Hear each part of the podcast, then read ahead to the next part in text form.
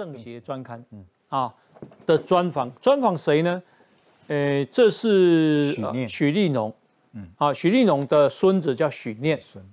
好说许念啊，他已经在中国啊成立了黄埔新荣联合投资有限公司，资本额两千万人民币，他一亿台币，其实不小哦。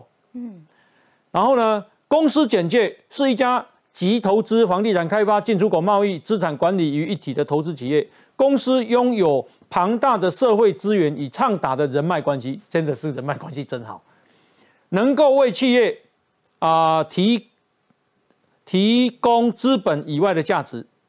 公司成立以来，多次参与跟承办中山黄埔两岸情论坛，促进两岸的交流合作，推动民间力量在两岸军事安全互信机制方面发挥作用，增进两岸和平发展的共识，推进祖国统一大业。吼吼吼吼这民民间哎，请教董老师，一个民间的公司为什么要推进祖国统一大业啊？哎，稍微有规模的企业，嗯你无论是中国自己的哈，还是还是台湾的、香港的哈，中共都要控制。哦，你想要在台湾呃，想要在中国做生意，你在政治上你一定要服从共产党，对。啊，他的这个他的这个政策，嗯，好，所以说这是一个方面了哈。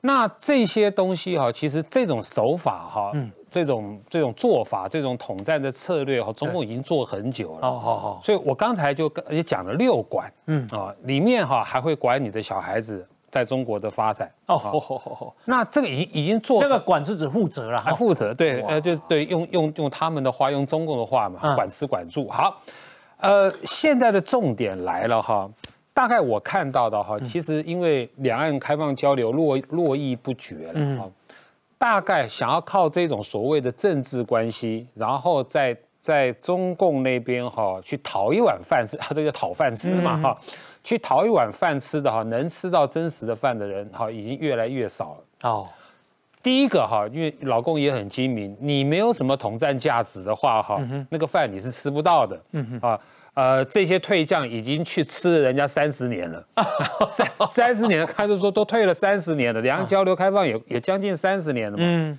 你吃到现在哈，你能不能为中共的这个统战做出新的贡献啊？是要画个大问号。嗯，中共自己心里也清楚。好好好，好，这一个方面。第二个方面啊，是中国的这种经商的环境已经有非常大的变化。中讲讲简单一点，中美贸易战了。嗯，中美贸易战还有习近平的反贪腐哈，整个等等于中中国的这种经济社会的条件跟情况，嗯。跟过去我们想象的那种哈满地是黄金，只要有中共罩着哈，绝对有钱赚的那种环境，已经完全不一样了。对，现在哈，中共是没办法罩你的，因为中共自己内部很多人已经没饭吃了，他们自己正在抢饭吃，了解，他不可能分一杯羹给你的，嗯，对，好，任俊兄补充，因为你刚刚提到许立农啊，其实因为我自己念政战，哦哦，那许立农其实在，在政战里面，大家其实尊称他许老爹，因为他当过这个总战部的这个主任啊。总政治作战部，对，那你你其实会就会觉得很很冲突跟矛盾，其实就在这个地方，就是说当年总战部他最重要的工作，其实就是要灌输大家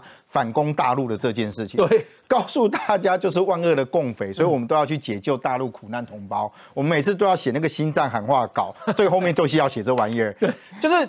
可是当他后来去了这个，他他开始他的政治立场跟他的思想去作为转变之后，其实对于后期的人来讲是一个很大的冲击。也就是你在位的时候，你讲的是这样。结果你下来之后，你说啊，我的政治立场改变，我突然发现到原来我原先讲的是错的，那应该和你改呀，假假扣人，你知道，假给人家精神错乱。你刚刚特别提到许念哦，因为他在这个报道里面把许念做了非常大的一个篇幅的报道。对，但你真的去看的时候，我觉得刚刚董老师讲的有个点还蛮蛮有趣的，你知道吗？就是说他有好几管，六管哦对对对对，管到后面子女，许念还真符合这件事情。嗯。他是一九七零年出生的。事实上，许立农当时到台湾的时候，他根本不知道有这个阿公，你知道因为一起一起，这许立农女儿留在大陆啦。哦那许立农这，我我老实讲，那个其实对单一辈的军人来说，那是一种伤痛。哦是因为你真的是家就是妻离子散，那有很多真的你你可能真的到后来两岸开放探亲之后，你才知道有家人在那个地方。我觉得那个是一个时代的悲剧。对。那可是到了后来，你知道他这个一九七零年出生的这个许念哦，大学毕业完之后他是念会计的。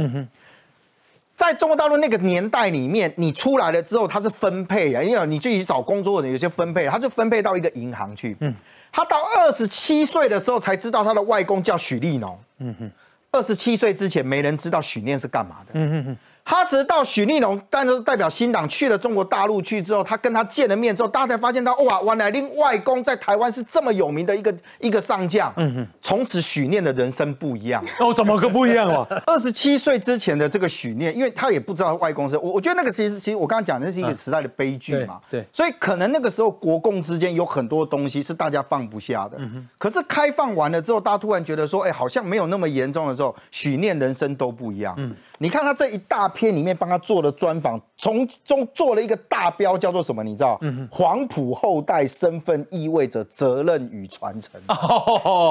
一本来定你有任务了，一本来定农业银行，你知不？嗯你多少黑来对虾虾，他开始去负负责中山黄埔两岸情。丢丢丢！